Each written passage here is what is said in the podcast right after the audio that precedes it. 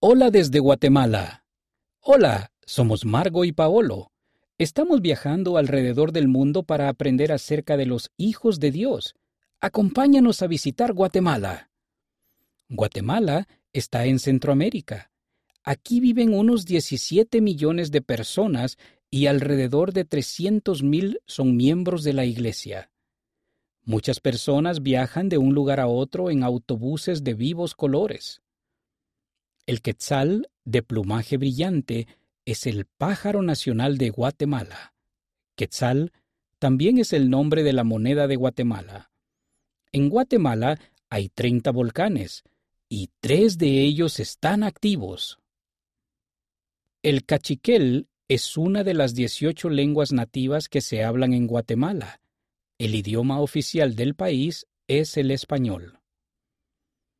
Algunas familias de Guatemala utilizan pilas, lavabos pintorescos en el exterior para lavar platos y prendas de vestir.